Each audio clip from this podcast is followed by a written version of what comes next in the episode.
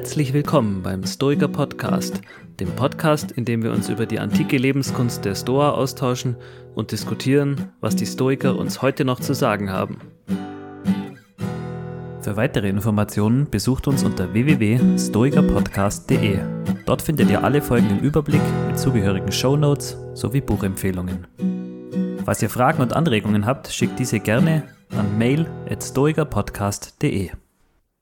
Ja, herzlich willkommen zum Stoiker Podcast. Ähm, mein Name ist wie immer Markus Rüther. Ich bin Philosoph und psychologischer Berater und mir gegenüber, da sitzen auch wie immer äh, der Ralf und der Tobias. Genau, hallo Ralf, mein Name ist Softwareentwickler und Mentaltrainer. Hallo Tobi, Ingenieur und Hobbystoiker. Und heute haben wir tatsächlich eine ganz, ganz besondere Folge, denn besondere Folgen haben wir immer, aber heute wirklich eine ganz, ganz besondere Folge, denn es ist die letzte Folge unseres lieben Mitglieds äh, vom Tobias, äh, der leider nach dieser Folge ausscheiden wird.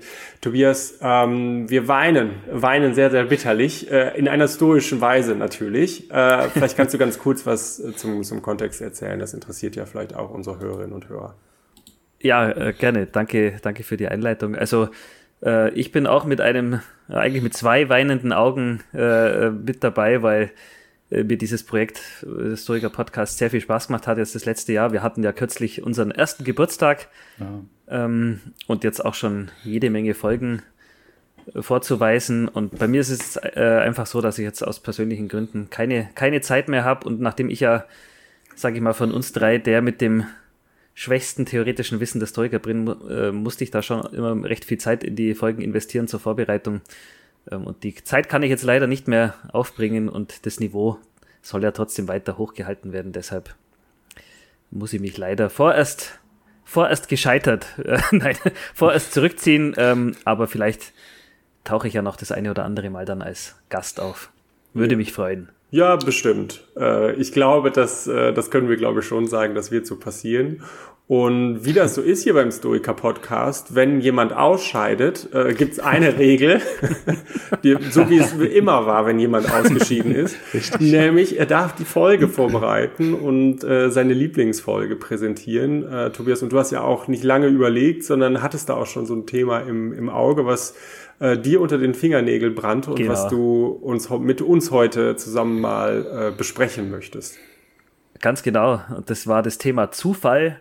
Was ist der Zufall? Was ist Zufälligkeit? Das ist so ein, irgendwie so ein Herzensthema von mir. Und als ihr mir gesagt habt, ich darf die Folge aussuchen, habe ich natürlich nicht lange gezögert und habe gedacht, nehmen wir doch das mal, nicht ahnend, dass wir über das Thema Zufall äh, direkt in eine Endgegnerfolge stolpern werden. Denn um das Thema Zufall zu bearbeiten, da kommt man um so äh, Schlagwörter wie Determinismus, freier Wille, kommt man da nicht ganz herum.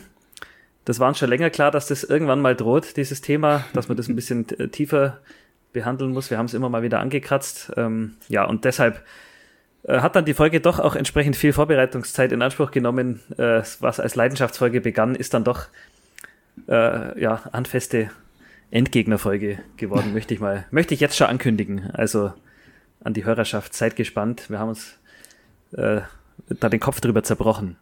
Genau, ja, ich, und es ist äh, auch gut, dass unsere Hörerinnen und Hörer den E-Mail-Austausch nicht mitbekommen haben. Der war nämlich mindestens so umfangreich äh, wie das, was wir ja heute jetzt präsentieren wollen. Ähm, womit fangen wir an, Tobias? Ja, ich würde einfach mal sagen, was ist denn der Zufall? Und, und wie es der hm. Zufall so will, habe ich zwei Bücher da mitgebracht. Äh, ich halte es mal in die Kamera und wie gewohnt wird Ralf das dann natürlich auch verlinken. Genau. Narren des Zufalls, Nassim Taleb und alles Zufall von Stefan Klein, der habe ich mich in der, äh, mir in der Vorbereitung zu Gemüte geführt und ja, auf die kommen wir jetzt da zu sprechen. Ich fand die Definition von Zufall äh, ganz gut. Ähm, der Stefan Klein sagt da irgendwie, es gibt zwei Arten von Zufall, also oder man spricht zweimal von Zufall. Einmal, wenn wir was nicht erklären können und keinen Sinn oder darin sehen, zum Beispiel wenn ich würfel, dann fallen die Würfel irgendwie oder wenn ich Milch in meinen Kaffee tue, dann vermischt sich das irgendwie. Also das passiert zufällig. Ähm, oder eine Variante, die man auch häufiger im Alltag antrifft, wenn etwas nicht erklärt werden kann, aber man dann einen Sinn rein interpretiert. Man trifft zum Beispiel irgendeinen mhm. Bekannten im Urlaub ähm, oder man nimmt an dem Tag nicht den Bus zur Arbeit und an demselben Tag verunglückt dieser Bus, dann, dann gibt es Leute, die die interpretieren da dann alles Mögliche rein, äh, Schicksal ähm, oder höhere Zeichen. Und auch da sagt man dann, oh, was für ein Zufall und so. Also äh, das ist dann eher so umgangssprachlich, man interpretiert einen Sinn rein, man kann es aber genauso wenig erklären. Ja, und jemand, der die Stoiker kennt, der wird wissen, dass die Stoiker ja Deterministen sind und die sehen die Welt eigentlich ähnlich wie die klassische Physik und in der hat man die Ansicht vertreten, dass es sowas wie den Zufall eigentlich nicht gibt. Also wir können es zwar nicht erklären, um nochmal auf die beiden obigen Beispiele einzugehen, aber das heißt noch lange nicht, dass das zufällig ist. Also die klassische Physik, die Newtonsche Physik, die sieht eigentlich die Welt wie ein Uhrwerk, wo ein Zahnrad in das andere greift. Jede Ursache hat auch eine Wirkung. Und nur weil ich jetzt äh, nicht erklären kann, wie die Würfel fallen oder wenn das für mich zufällig wirkt, dann waren die der Ansicht, das könnte ich sehr wohl erklären, wenn ich sämtliche Informationen zur Verfügung hätte, äh, aus welcher Höhe lasse ich die Würfel fallen, wie sind die beschaffen, Raumtemperatur, Oberfläche des Tisches und so weiter. Die sagen, wenn ich alle Informationen hätte, dann könnte ich dir sehr wohl sagen, welche Zahlen da am Ende rauskommen. Also Du empfindest es vielleicht als Zufall, aber es ist kein Zufall. Hm. Könnte man dann sagen, um das vielleicht so ein bisschen als sloganhaft zu beschreiben, dass so den Determinismus, den du jetzt im Auge hast, behauptet, naja, also dasjenige, ähm, was, also da als der Big Bang passiert ist, ich meine, die Historiker glauben nicht an den Big Bang, die haben eine andere Theorie, das haben wir vielleicht auch mhm. schon oder können wir auch gerne nochmal besprechen, mhm. aber äh, seit dem Anfang der Dinge steht halt fest, was morgen in der Zeitung steht. Und genau. das gilt halt deshalb, weil diese vorigen Ereignisse ganz am Anfang sowohl notwendig als auch hinreichend bestimmen, was halt folgen wird. Ja? Mhm. Also es gibt keine, wie man manchmal so sagt, Kausallücken innerhalb dieses ganzen Prozesses. Das ist so ein bisschen der Determinismus, den du im Blick hast. Ne? Genau, genau. Das hat irgendwie auch so diese, diese klassische Physik ähm, so gesehen, dass eben ja jede Ursache eine Wirkung hat und man könnte diese Kausalkette bis zur ersten Ursache zurückgehen ähm, und könnte dann alles in die Zukunft hinaus erklären, wenn man da die nötigen Informationen hat.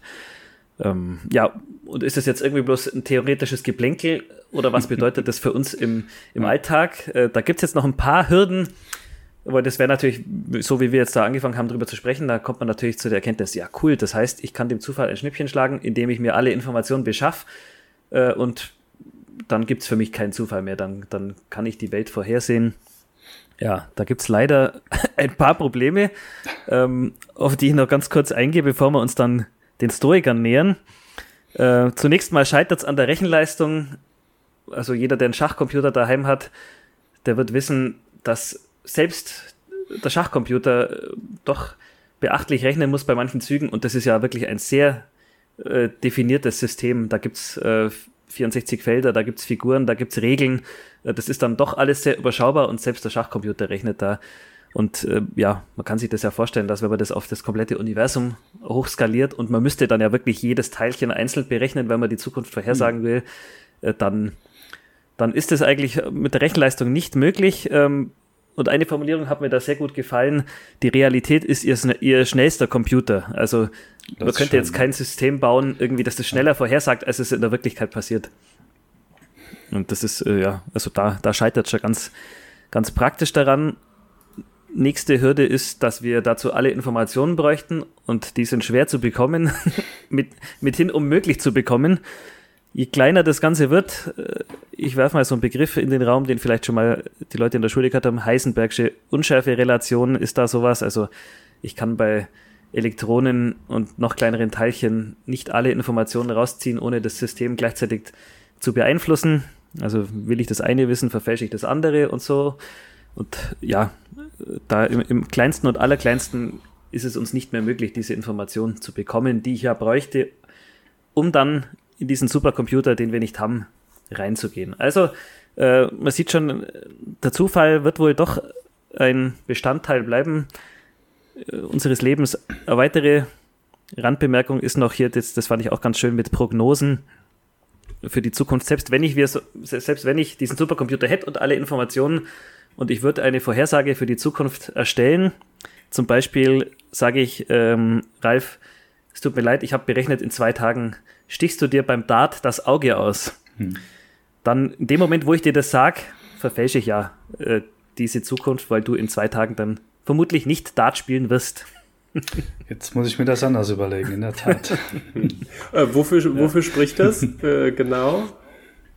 Also äh, ja, dass, dass selbst wenn ich die Zukunft vorhersagen könnte, also oder alle Informationen hätte und die Rechenleistung, dann würde ich durch diese mhm. Vorhersage besagte Zukunft auch wieder verfälschen. Mhm. Also es ist im Grunde so ein Paradox, das darauf hindeutet, ich kann die Zukunft nicht vorhersagen. Aber würde ich nicht einfach mal spitz nachgefragt, äh, ich habe mich da auch nicht so tief mit auseinandergesetzt wie du jetzt, äh, könnte man nicht in einer Vorvorhersage klären, dass du irgendwann gleich eine Vorhersage machen wirst? Ich meine, es ja. steht ja seit dem Urknall fest, dass du an dem Punkt irgendwie äh, eine bestimmte Vorhersage machen willst und dadurch das Ergebnis verfälscht. Das ist ein guter Punkt. Ich, ich habe deinen Einwand hier im Skript auch gesehen und ich kann an unsere Hörer schon mal sagen, äh, das sind die Ärgernisse, wenn man einen Podcast mit einem Philosophen macht. der, der, lässt sich nicht mit einfachen Stichpunkten abspeisen. Der, der bohrt danach. Äh, da habe ich tatsächlich keine Antwort für dich drauf. Das ist ein guter Punkt, dass in einer deterministischen Welt ja auch die Vorhersage äh, mhm. Teil äh, der Zukunft ist. Ähm, ja, mhm. letztlich sind wir da in paradoxen Bereichen. Äh, wie gesagt, man kann das nicht vorhersagen aus den Gründen, die ich gerade aufgeführt habe. Mhm. Jetzt schlage ich die Brücke zu den Stoikern. Also der Zufall. Wir müssen mit dem Zufall leben. Wir wissen zwar, dass es vielleicht keinen Zufall gibt, das bringt uns aber nichts, weil wir können dem Zufall kein Schnippchen schlagen. Wir sind Narren des Zufalls, wie Nassim Taleb so schön sagt. Mhm. Und damit hocken wir im selben Boot wie die Stoiker ihrer Zeit, denn die waren auch Narren des Zufalls und haben da ihre ganz eigenen Wege, Mittel und Wege gehabt, damit umzugehen. Und jetzt sind wir, jetzt sind wir beim Stoiker-Podcast angelangt. ähm, ja, welche Mittel und Wege haben die Stoiker gehabt? Das sind so ein paar Kernpfeiler. Einmal haben die auch von einer deterministischen Welt gesprochen, also die waren auch Anhänger des Determinismus und die sind sogar noch äh, einen Schritt weiter gegangen und haben gesagt, wir leben in der bestmöglichen Welt, in einer vernünftig organisierten Welt, also die ist nicht nur vorherbestimmt, sondern die läuft auch ähm, Markus, das, du sagst es, glaube ich, immer so schön, auf ein, auf ein größeres Ziel hinaus oder die hat ein, ein vernünftiges Ziel im Blick. Ja, genau. Mhm. Ge genau, und ja, das, das waren so, sage ich mal, psychologische Tricks der Stoiker, um, um mit dieser Zufälligkeit umzugehen. Ähm, aber ob das wirklich bloß psychologische Tricks sind, da, da kommen wir jetzt noch drauf. Äh, schauen wir uns mal das, äh, den Determinismus an und dann auch danach die bestmögliche Welt. Ähm, der Determinismus ist letztlich nicht zu beweisen. Man müsste das ja gerade, wie ich es vorher wie ich gesagt habe, man müsste die, den ja vorhersagen können, um wirklich zu beweisen, äh, dass, dass wir in einer deterministischen Welt leben. Ähm, ich sehe jetzt hier wieder eine Anmerkung von Markus. Ja, genau. Also die, die Frage, das sind ja jetzt einfach Denkanstöße. Also ich ja. bin jetzt weit davon weg, ähm, das bis zum Ende durchdacht zu haben. Und ich bin selber auch kein theoretischer Philosoph, sondern Ethiker. Äh, es ist aber so, äh, dass man ja in der Philosophie verschiedene Arten von Beweisen unterscheiden kann. Und du hast jetzt gerade gesagt, man kann den Determinismus nicht beweisen. Und dann kann man sich ja mhm. fragen, was heißt hier eigentlich Beweis? Und dann, dann hast du gesagt, man müsste ja im Grunde genommen alle Ereignisse hervorsagen, vorhersagen können, um den Determinismus beweisen zu können. Und jetzt kann man natürlich an andere Formen von Beweis denken. Man könnte zum Beispiel sagen, naja, die These des Determinismus, also diese metaphysische These, passt sehr gut zu anderen Theoriestücken, die wir meinetwegen mhm. haben, also die auch sehr, sehr plausibel sind. Bei den Stoikern könnte man sagen, na ja, die Stoiker brauchen halt den Determinismus zum Beispiel, um mit der Realität klarzukommen. Da gibt mhm. ja ein Aspekt der Tugend der Selbstbeherrschung und der Weisheit besagt ja, akzeptiere diejenigen Dinge, die du nicht ändern kannst. So. Und wenn der Determinismus weiß, gibt es halt sehr viele Dinge in der Außenwelt und Ereignisse, mhm. nämlich alle, äh, die man nicht ändern kann. ja, ne? ja, Müssen wir nachher vielleicht nochmal über freien Willen sprechen mhm, und den Begriff genau. der Prohairesis, der scheint irgendwie da bei den Historikern eine Sonderstellung einzunehmen und vielleicht nicht in der gleichen Maße vom De Determinismus getroffen zu werden. Aber hier kann man dann vielleicht so einen Beweis anführen, dass man sagt, Mensch, vielleicht ist am Determinismus was dran, weil er passt sehr gut zu anderen Theorieteilen, zum Beispiel des stoischen Systems. Wirft die Frage mhm. auf, wie, wie plausibel man die anderen Teile des stoischen Systems führt. Ich wollte jetzt nur darauf hinaus, dass sozusagen das nicht so klar ist, wie man den Determinismus beweisen soll, sondern dass es verschiedene Möglichkeiten gibt, diesen ja. Begriff Beweis und spricht für etwas und so auszuformulieren in der Philosophie. Und wie gesagt, habe ich noch nicht zu Ende gedacht. Äh, Hörerinnen und Hörer, bitte gerne Leserpost, äh, wenn es da noch einschlägige Meinungen dazu gibt. Genau. Ich schlawiner mich so ein bisschen raus aus einer Antwort mit dem Disclaimer, den man vielleicht schon zu Beginn hätte bringen können.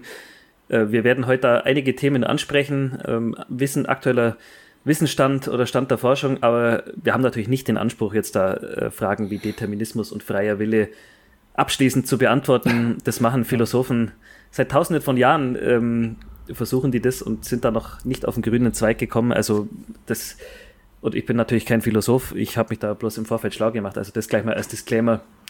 Ähm, wir, wir sprechen zwar drüber, aber bleiben vielleicht oder ziemlich sicher endgültige Antworten schuldig.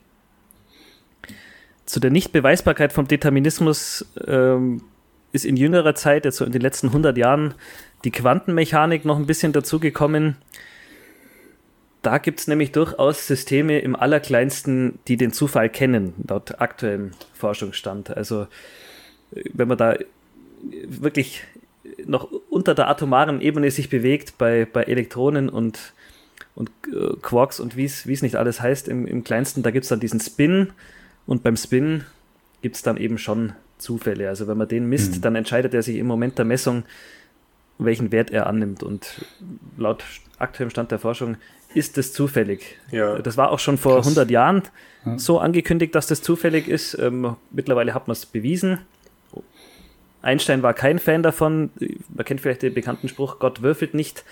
Hat er prophezeit, noch bevor die Versuche gemacht wurden, die ihn dann widerlegt haben. Also aktueller Stand, Gott würfelt schon. Schön, ja. Ist das denn in dem Sinne äh, zu verstehen, dass man Zufall hier in dem Kontext mit den Teilchen so versteht, dass man, man kann es nicht berechnen, äh, zu welcher Seite oder welche Art von Spin die haben will? Oder ist es so, so zu verstehen, dass man sagt, ähm, wenn wir jetzt das Rad der Zeit zurückdrehen, dann könnten die sich zum gleichen Zeitpunkt auch in die andere Richtung drehen? Genau, also das, ist so weiter. zu verstehen. Also, wenn man es nicht berechnen kann, würde das darauf hindeuten, dass es irgendwelche Informationen gibt, die, die wir noch nicht haben. Mhm. Aber man geht aktuell wirklich davon aus, dass dieses System einfach keine Informationen enthält, die man dann auch rauskitzeln könnte. Und es entscheidet sich zufällig, ob das in die eine oder die andere Richtung sich spinnt. Ähm, Physiker sollen mir das jetzt bitte nachsehen, meine Wortwahl. Aber das, äh, ja, kann gut und gerne aber auch sein, dass, dass man dann irgendwann noch eine tiefere Ebene entdeckt und Einstein dann doch wieder recht behält und da dann unterschwellig doch auch wieder Kausalketten sind. Ich wollte das an der Stelle einfach nur ins Spiel bringen, dass äh, Gegner des Determinismus jetzt dieses Argument ähm, in neuerer Zeit, also in den letzten 100 Jahren, gerne mal dann ins Feld führen und sagen, ja, im kleinsten Kleinen gibt es schon Zufälle und ähm, es ist dann schon durchaus auch so, dass die sich dann auch in diese unsere makroskopische Welt auswirken. Also ja, ja genau. Das, das, das wäre spannend, inwiefern wir davon wirklich betroffen sind von diesem Zufall. Mhm. Ne? Mhm. So ja. ganz direkt. Ja, ja, das eine sind die Auswirkungen, mhm. das andere, da hatten wir im Vorgespräch auch schon mal drüber gesprochen, ist das ja eine ziemlich erstaunliche Geschichte, dass es irgendwie Dinge auf unserer Welt zu geben scheint, die durch nichts bedingt wird, also wenn das stimmt mhm. soll. Oder mhm. vielleicht sind sie bedingt, aber nicht hinreichend bedingt, äh, so dass es erklärt, wie sie sich bewegen. Da muss es also in diesen Dingen oder dieses Ding selber muss irgendeine Kraft haben, äh, dass sie entweder in die eine oder andere Richtung treibt. Ne? Das klingt genau, halt sehr genau. nach dem, was man so bei Menschen freier Wille nennt, äh, also Willens, genau. Willensfreiheit. Und das ist jetzt, die eine Frage ist, äh, hat das, hat diese Art von Zufall Auswirkungen auf unsere Welt? Keine Ahnung. Ja. Aber in metaphysischer Hinsicht ist das schon ein sehr erstaunliches Teilchen, äh, ne? dieser, mhm. der, ähm, dieser Spin bei dem Zufall. Oder dass der Zufall genau. in dem Spin ist, ja. Mhm. Richtig. Und äh, als äh, Fan der Stoiker und im Stoiker-Podcast müssen wir uns jetzt natürlich der Frage stellen, naja, die Stoiker waren Deterministen, was hätte denn das für Auswirkungen auf den Stoizismus oder auf praktizierende Stoiker, wenn jetzt wirklich rauskommt, ja, okay, der Zufall ist in unserer Welt vorhanden, die ist eben nicht determiniert. Ich reiche die Fackel an euch weiter. So aus, aus der ersten Hüfte geschossen ist es, glaube ich, egal. Also, ne, solange sich, solange sich irgendein Ereignis aus der Vergangenheit sich nicht rückwirkend ändert, muss ich eigentlich immer mit dem lernen, klarzukommen, was bisher passiert ist. Mhm. Also von daher wird sich wahrscheinlich zu großen Teilen dessen, was man in der Ethik praktizieren kann, kaum was ändern. Vielleicht sogar noch verschärfen, wenn ich sogar weiß, hey, die Zukunft die Vergangenheit kann mir zukünftig jetzt ein Schnippchen spielen, so auf die Art, dann habe ich mhm, mhm, natürlich eine ziemliche Ver Verwirrung drin, aber dann müsste ich mich ja noch mehr darauf vorbereiten, auf noch mehr Sachen, die unvorhersehbar sind. Also ja, würde ich, ja. würde ich auch denken. Ich glaube, da gibt es sogar auch ähm, Zitate bei Marc Aurel, wo er das mal so durchspielt, ne, Gott oder Atome äh, und so, und dann zu der Konklusion kommt, dass es für seine Lebenspraxis keine großen ähm, Konklusionen äh, oder keine großen Einfluss hat, ob er jetzt in die eine oder andere Richtung klippt. Den Gedanken von dir, Ralf, fand ich irgendwie spannend, dass man dann sagt, okay, wenn es jetzt Zufall gibt, nicht nur im Kleinen, sondern irgendwie im Großen, dann sind ja auch unsere Vorhersagen ein Stück weit limitiert. Mhm. Und ja. das ist natürlich so, geht in diese Richtung, oh, da müssen wir aber sehr bescheiden sein, weil jede Vorhersage, die wir halt machen, ja ein Blick in den Rückspiegel ist. Mhm. Aber mhm. umso größer der Zufall wird, äh, umso unwahrscheinlicher wird es ja auch, dass unsere Prognosen zutreffen. ne? Also insofern müssten wir dann eigentlich auch sehr bescheiden sein und vielleicht mehr als uns heute lieb ist, in diesen Kasten Dinge, die ich nicht beeinflussen kann oder die außerhalb meiner Kontrolle liegen, ja. äh, in dieses Paket noch reinpacken. Also das finde ich interessant, habe ich so noch gar nicht drüber nachgedacht, aber das, der Gedanke ist mir gerade gekommen, als du das gesagt hast. Genau, also ich reiche an der Stelle mal das Marc Aurel Zitat nach, weil es gerade so gut passt. Mhm. Entweder gibt es die Unausweichlichkeit der Schicksalsfügung, und eine unverletzliche Ordnung oder eine gnädige Vorsehung oder die Unordnung des unbestimmten Zufalls. Also er geht auf alle möglichen Varianten ein. Wenn nur der unausweichliche Zwang herrscht, warum leistest du dann Widerstand? Hm. Wenn aber eine Vorhersehung, die sich gnädig bestimmen lässt, dann verhalte dich so, dass du die göttliche Hilfe verdienst.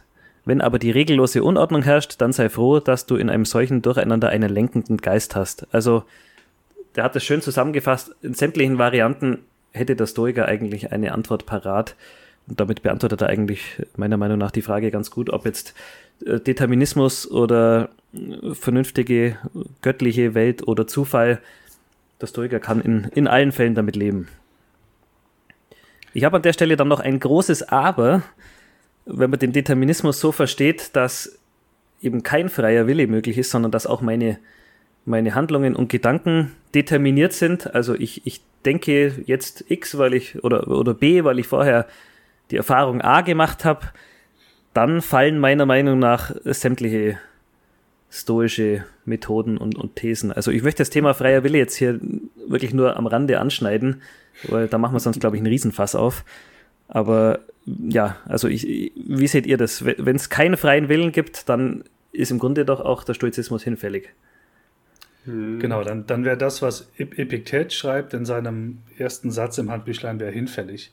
Also dann hättest ja. du gar nichts unter Kontrolle, du könntest nichts mit deinem, deinem äh, Verstand oder den Fähigkeiten des Verstandes anfangen. Es wäre einfach, einfach vorherbestimmt, das wäre einfach so mhm. Selbstunterhaltung im Prinzip. So, hey, total mhm. lustig, die Gedanken zu haben, aber was daraus passiert, ist eh klar. Von daher, mhm. obwohl selbst der Gedanke würde wahrscheinlich gar nicht aufkommen. Aber okay.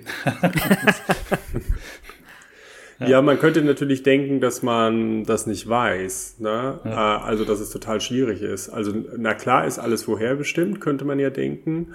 Aber zugleich äh, haben wir, wie man so als Philosoph sagt, epistemische Limitierungen. Also das ist ja das Thema, was der Tobias eben auch schon mal angesprochen hat, dass wir alles nicht im Vorhinein berechnen können. Und natürlich kann ich jetzt auch nicht berechnen, ob es für mich gut sein sollte äh, oder wie ich auch handeln werde, wie ich faktisch handeln werde. Und aus dieser Unwissenheit heraus könnte ich natürlich in so einem Modus des als ob, äh, ist ja eigentlich mhm. irgendwie eine gute Wette, dann sich eben trotzdem zu bemühen. Ne? Mhm. Äh, mhm. Wohl wissend, dass das natürlich von Anfang an feststeht, wie ich handeln werde, aber ich weiß ja nicht, wie ich, wie ich handeln werde. Und entsprechend mhm. könnte es dann eben auch Sinn machen, sich eben trotzdem zu bemühen. Mhm. Ja. Ja. Also, ja, an der Stelle vielleicht Thema freier Wille und, und die Stoiker, da müssen wir fast die Walzen-Analogie nochmal kurz ins, ja. ins Spiel bringen äh, von Cicero.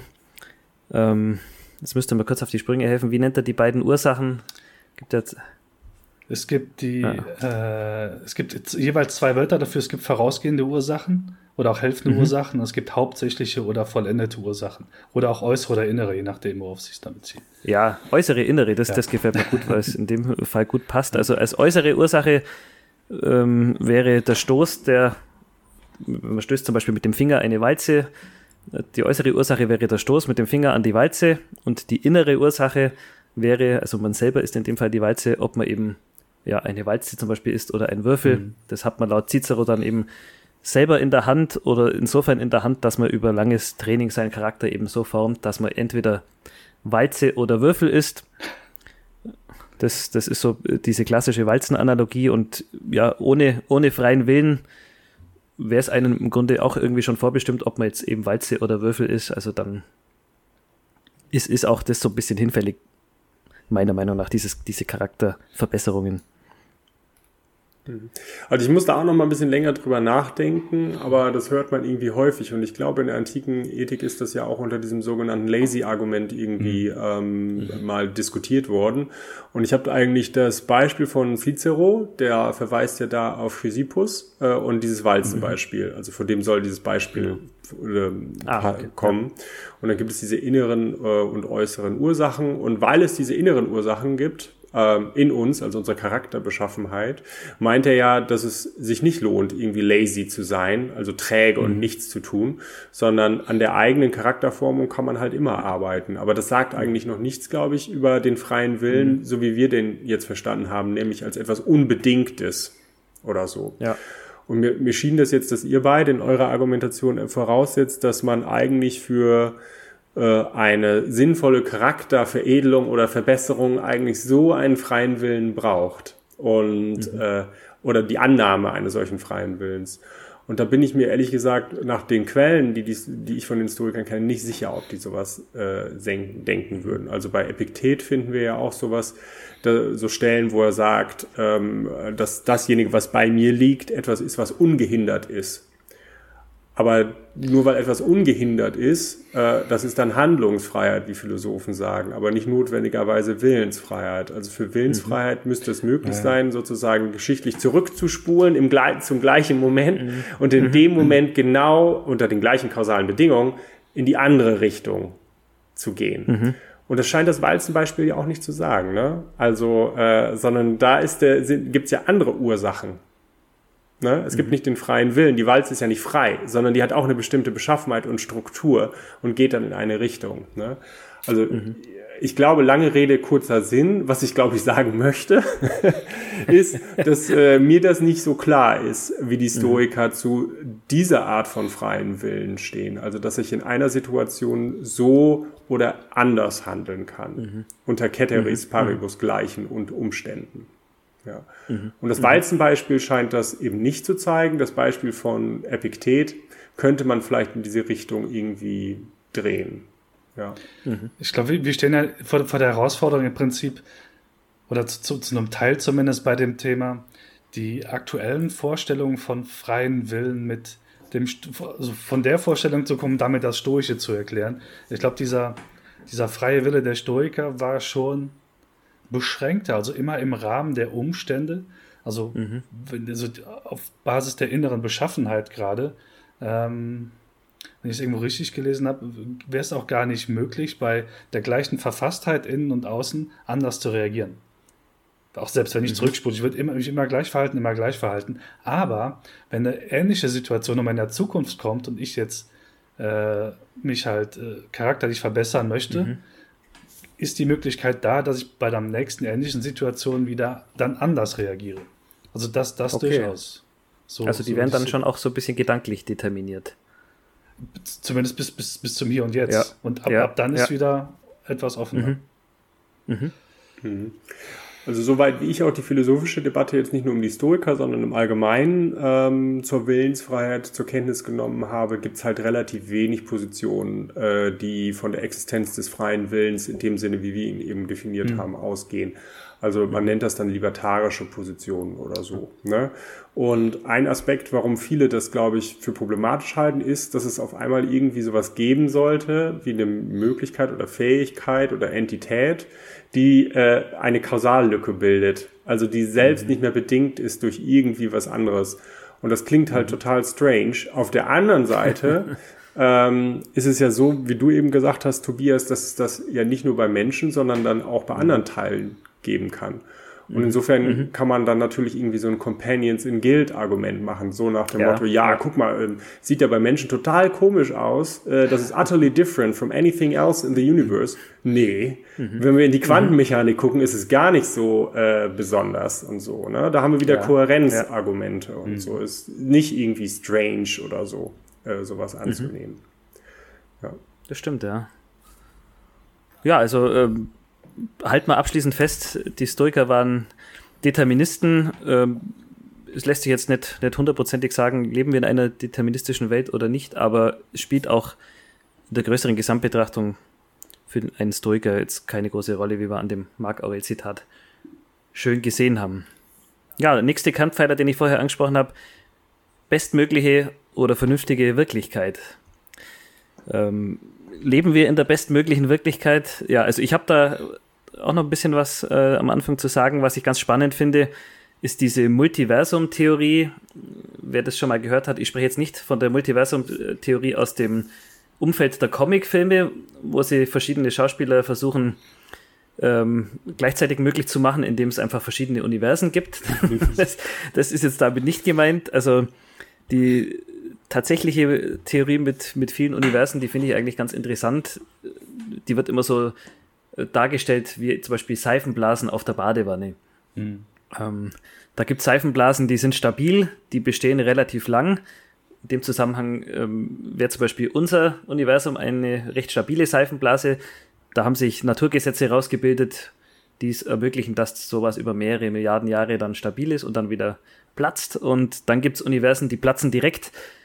Da hat irgendjemand, wer auch immer, äh, halt diese Naturgesetze festgelegt oder die, hat, die sind halt spontan entstanden und das waren halt dann fürchterlich instabile Naturgesetze äh, und die sind dann sofort wieder zerplatzt. Also äh, sofort zerplatzt heißt in dem Sinn halt irgendwelche äh, Nanosekunden oder Planck'schen äh, Einheiten, also so, so äh, infinitesimal kleine Zeiteinheiten, wie man sich eigentlich nicht vorstellen kann, aber so wird das immer so ein bisschen dargestellt dass so verschiedene Seifenblasen da äh, existieren. Die eine hält länger, die andere weniger lang. Und in diesem Sinne sind wir aus menschlicher Sicht dann schon natürlich in einem sehr vorteilhaften, mithin bestmöglichen Universum, äh, weil es gar nicht anders hätte sein können. Also eins mit anderen Naturgesetzen ist es aus unserer Sicht gar nicht, gar nicht vorstellbar, weil das instabil gewesen wäre und direkt wieder zerfallen wäre. Also diese Multiversumstheorie ist, ist ganz nett in dem Zusammenhang, um sich da irgendwie vielleicht das vorzustellen, ist aber nicht bewiesen oder belegt oder sonst was, ist auch wieder nur ein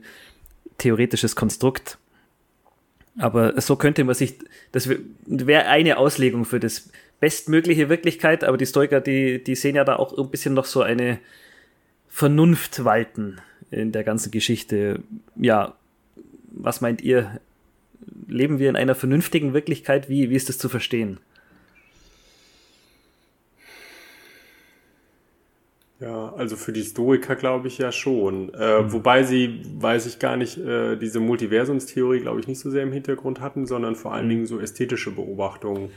Das äh, ganz häufig findet man ja so Metaphern wie äh, die Wirklichkeit ist wie ein Kunstwerk wo jedes ja. Teil irgendwie oder jeder Pinselstrich dann irgendwie zueinander passt und äh, besonders äh, in der Gesamtkonfiguration wertvoll ist und so. Und so gucken sie einfach auch die Teile an und merken, oh, dass es regnet, hat einen bestimmten Zweck, da wird halt der Boden nass, der, die Sachen wachsen ja. und sehen halt die Verflechtung der verschiedenen Dinge innerhalb eines Ökosystems zum Beispiel.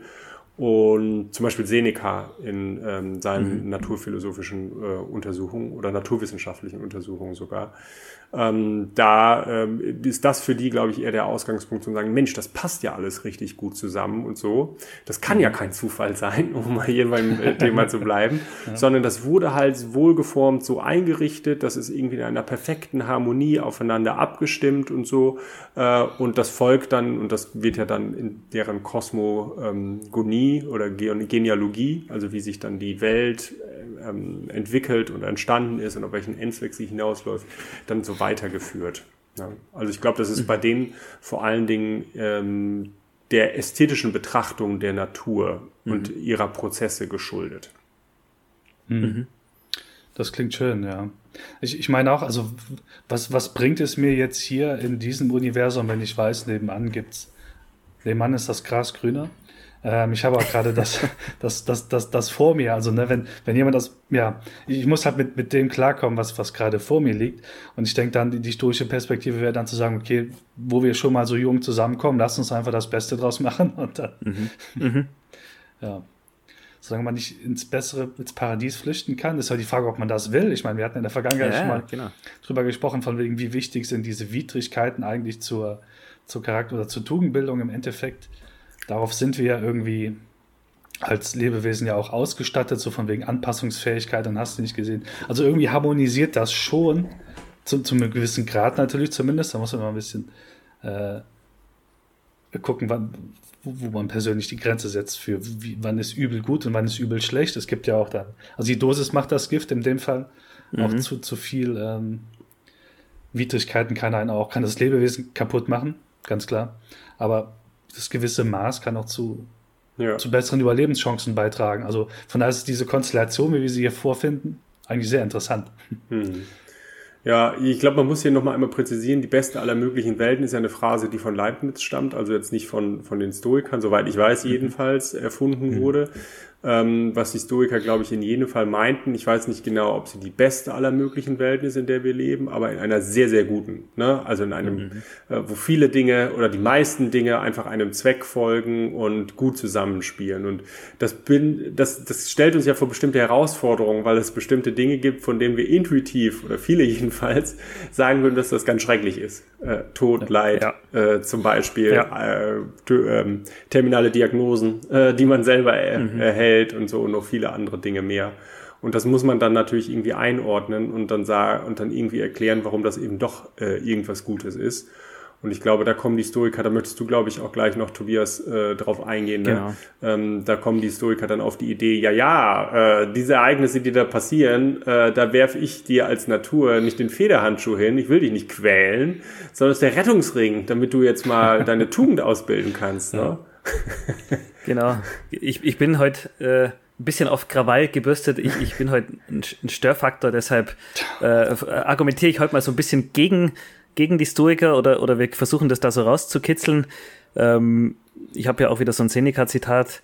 Unglück ist Gelegenheit zu männlichem Verhalten. In dem Fall ist männliches Verhalten natürlich äh, in einem anderen Sinne gemeint, wie wir es heute verwenden würden, sondern äh, äh, tugendhaftes menschliches Verhalten irgendwie. Ähm, ja, das, das könnte man auch irgendwie so ein bisschen äh, auch als so einen psychologischen Trick auffassen. Damit ließe sich ja jede beliebige Welt zur bestmöglichen erklären.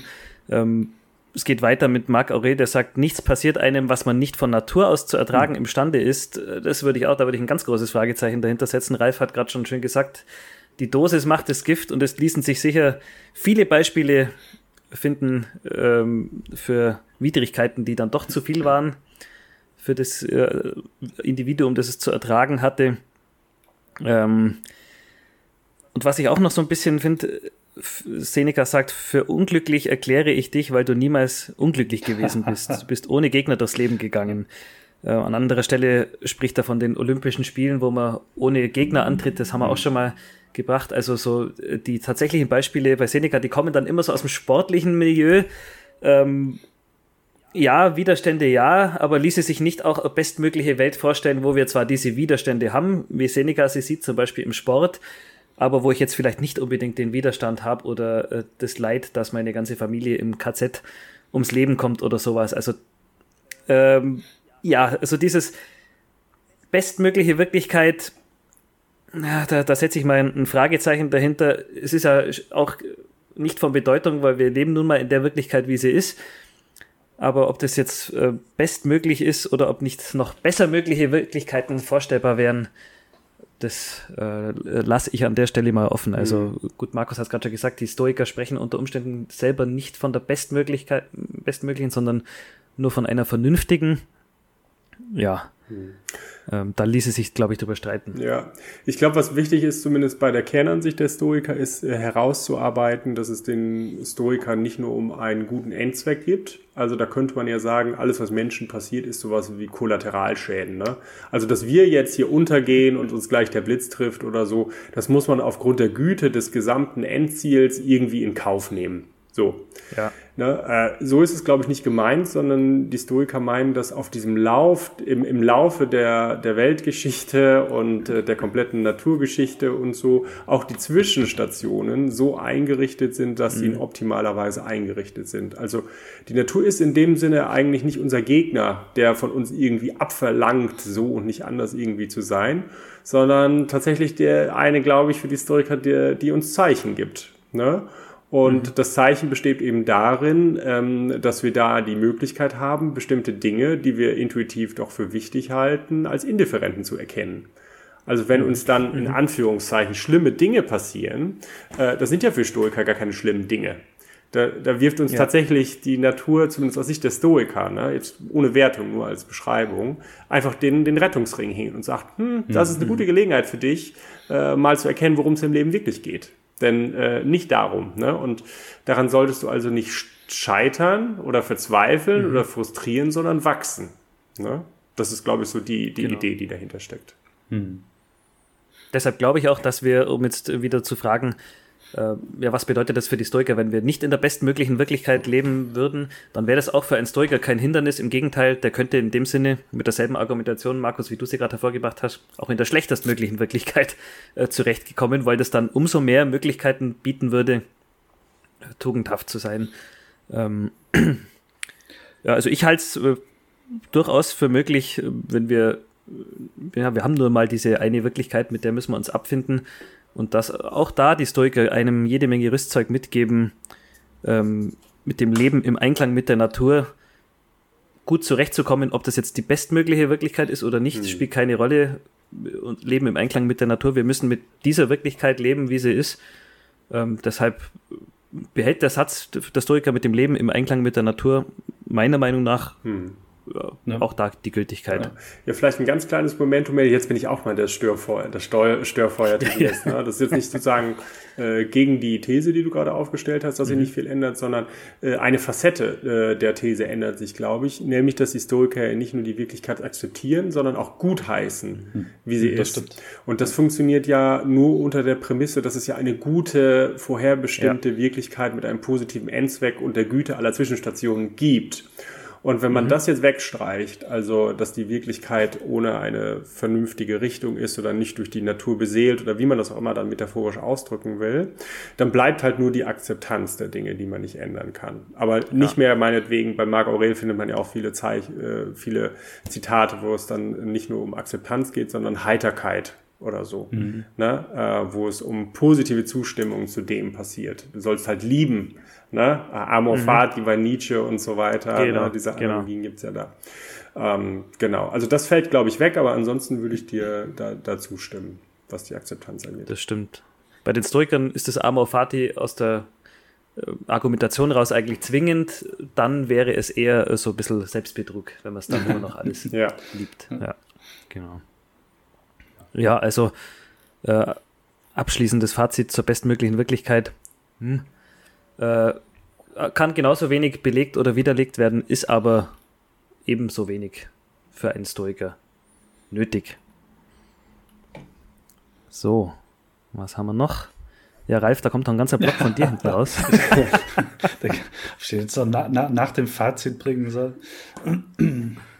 wir hatten vieles davon schon, schon angesprochen, was in dem Blog da da drin steht. Ich glaube, der Perspektive, die ich mal in der Beschäftigung mit dem Thema mitgenommen habe, ist im Prinzip, ähm, dass ich bei der Frage nach, warum dieses ganze Leid für mich, ich eben den Mensch rausziehen muss und gucke, was passiert drumherum. Also mhm. so die, die Perspektive zu sagen, okay, das, was passiert, passiert eben äh, zum, zum, zum Wohle dieses ganzen Systems irgendwie. Mhm. Ja, das heißt, ich frage ich frag dann nicht mehr als als, als Stoiker, der auf dieser kosmischen Ebene ist, im Prinzip, äh, warum erfahre ich dieses Leid, sondern das Leid passiert eben, weil es zu irgendeinem Sinn beiträgt in dem ganzen System. Also es ist so eine ja. Differenzierung zwischen moralischem, individuellem Übel und kosmischem Übel. Ähm, kosmisch gäbe es keins in der Perspektive, moralisch oder individuell schon. Mhm. Ja. Mhm. ja, die, dieser, dieses Rauszoomen, die Perspektive gefällt mir immer sehr gut, dann zu sagen, ja, das mag jetzt vielleicht für den einzelnen Menschen in dem Moment irgendwie unvorteilhaft sein, ja. aber für das äh, große Ganze, ähm, das ist eben schon sehr vernünftig angerichtet. Also die Naturgesetze, die, die funktionieren, die greifen gut ineinander. Ähm, ja, das, das läuft und dann musste das auch so passieren, mhm. um wieder da äh, beim Determinismus zu sein. Ja. Ich glaube, wenn ich das Fazit jetzt richtig verstanden habe von, von dir, Tobias, dann würdest du vermutlich äh, sagen, so am Ende deiner, deiner Folge, viel Lärm um nichts, oder? Also man kann sich natürlich wirklich herzhaft den Kopf darüber zu brechen, ob mhm. es so etwas wie Willensfreiheit gibt, Determinismus, Zufall und möglicherweise die beste aller möglichen Welten. Aber egal, äh, wie man sich nun entscheidet, äh, auf die eine Seite schlägt oder auf die andere Seite her, mhm. für die stoische Lebensweise hat das, bis auf diese kleinen Nuancen, die wir ja eben vielleicht mal besprochen haben, hat das keine großen Auswirkungen. Ganz genau, das, das, das würde ich so sagen. Also wir, wir sind und bleiben Narren des Zufalls und die äh, ja, Tools, die uns die Stoiker an die Hand geben, die behalten ihre Gültigkeit. Äh, der Stoizismus ist da sehr flexibel ähm, mit seinen, mit seinen Theorien. Also die, die verlieren da nicht ihre Gültigkeit, wenn man das eine ausklammert oder das andere in Frage stellt. Ähm, das ist ein, ein großer Vorteil oder als Vorteil zu sehen, meiner Meinung nach. Ja, und äh, wie wir es jetzt heute diskutiert haben, also Determinismus und bestmögliche Wirklichkeit, da kann man hinter beides ein Fragezeichen stellen, aber ob es nun so ist oder nicht, spielt, spielt keine Rolle. Wir können als Stoiker trotzdem weiter so, so leben wie gehabt und die, Tools, die dir einem an die Hand geben, die funktionieren auch, wenn das nicht so sein sollte oder man das in Frage stellt. Das wäre auch gleichzeitig das, was ich in meinen Koffer packe. um, um mal so den Bogen zu spannen, äh, habt ihr noch was hinten raus zum Thema Zufall? Hm. Zufälligerweise nicht. ich sag mal, das. Dann sind wir. Ja. Die, die, dieses ja? Thema ist immer nur die Aufforderung, okay, zu, einfach so das, sich selbst in Akzeptanz zu üben, in allem mit dem, was passiert ist, Frieden mit der Vergangenheit zu schließen, um halt hier und jetzt irgendwas für die Zukunft äh, hm. Ich fand das, fand das auch eine sehr salomonische Lösung zu sagen, dass das äh, der theoretische Richtungsentscheid äh, für das stoische Leben nicht entscheidend ist. Äh, also dass wir sozusagen Stoiker bleiben können, ob, egal ob wir so und so entscheiden. Gleichzeitig ist aber immer noch wichtig, sich, also man könnte ja auch die Konklusion daraus ziehen, ist egal, also wir müssen gar nicht Theorie betreiben. Das mhm. gilt, glaube ich, nicht, weil äh, es ja so ist, dass die Tugend eine Form von Wissen ist und wir müssen uns trotzdem theoretisch darüber klar werden, ob es so etwas wie Determinismus, ob der wahr ist ähm, als These oder ob es so etwas wie einen Zufall dann äh, gibt oder wie beides miteinander zusammenhängt und ob es die beste aller möglichen Welten gibt oder eben auch nicht und so. Äh, nichtsdestotrotz, egal auf welches Ergebnis wir dann kommen, wir können trotzdem trotzdem noch Stoiker sein. Vermutlich dann ein etwas anderer Stoiker, ne, mit anderen theoretischen Hintergründen, aber die, das tugendhafte Leben, äh, das Leben der, der Theorie und der Praxis verlangt es uns von uns, äh, uns trotzdem darüber Gedanken zu machen. Also ganz los werden wir den theoretischen Ballast irgendwie nicht. genau, genau. Deshalb haben wir uns das Ganze heute mal angeschaut. genau. Gut, dann äh, spreche ich mal das Schlusswort zu der heutigen Folge, oder? Ich glaube, wir sind auch gut in der Zeit. Wir haben die Lage der Stoiker und auch die wissenschaftliche Lage der aktuellen Zeit hinreichend angesprochen. Äh, an der Stelle möchte ich noch mein Lieblingsindifferenz aus Schottland in die Kamera halten. Für Leute, die uns nur zuhören. Ich äh, nipp jetzt einfach an einem Glas Whisky. Mich bei euch beiden bedanken für ein Jahr Stoiker Podcast. Es hat mir sehr, sehr viel Spaß gemacht. Das waren äh, ja jetzt knapp an die 40 Folgen. Ähm, hat mir in der Vorbereitung Spaß gemacht. Die Zuschauer hören ja immer bloß einen Bruchteil von dem, was wir dann wirklich besprechen und E-Mails hin und her schicken und so. Das war für mich eine sehr lehrreiche Zeit und eine tolle Zeit und ich werde natürlich Stoiker bleiben, wenn ich auch den Podcast nicht erhalten bleibe. Also vielen Dank an euch beide für ein gutes Jahr. Ja, sehr gerne. Also während du den Schluck nimmst, äh, können wir ja auch noch mal kurz was sagen. Bei uns ging es ganz, ganz genau so. Ähm, die Zeit verging irgendwie wie im Fluge, äh, obwohl, mhm. wenn wir auf die Menge der Folgen zurückschauen, das ja schon eine ordentliche Menge ist. Und ich für meinen Teil kann auf jeden Fall sagen, dass ich viel, viel, viel, viel gelernt habe. Äh, insbesondere auch von, von dir, äh, Tobias. Also vielen Dank, dass du dabei warst. Viele andere Sachen werden wir vielleicht im Persönlichen außerhalb des Podcasts noch ja. sagen. Und ähm, zumindest von meiner Seite gilt auch, äh, dass äh, ich eher ähm, auf Wiedersehen und bis bald sage und nicht Tschüss. Genau. damit ist also genau. die Hoffnung auf Wiederaufnahme so. irgendwie verbunden. Ähm, ja. Dem schließe ich mich so auch an, so auf, auf ein Wiedersehen. Wenn ich daran zurückdenke, wie dieses Projekt zustande gekommen ist und der Kontakt dahin, ähm, auf jeden Fall hoffen wir auf ein Wiedersehen. Dieses Dreiergespann macht sehr viel Spaß. Der Austausch war immer super, von daher. Genau, Show, und den Historiker-Podcast gibt es dann in Zukunft natürlich weiter, dann aber ja. Äh, zu zweit und äh, vielleicht mal mit einer Einladung an Tobias für weitere Lieblingsthemen. Genau. Das hat ja heute schon richtig gut geklappt. Also, Sehr geil. Äh, dann in diesem Sinne. In diesem Sinne, heiter bleiben. Heiter bleiben. Genau. Ciao. Bis dann. Tschüss. Ciao. Vielen Dank fürs Zuhören beim Stoiker Podcast.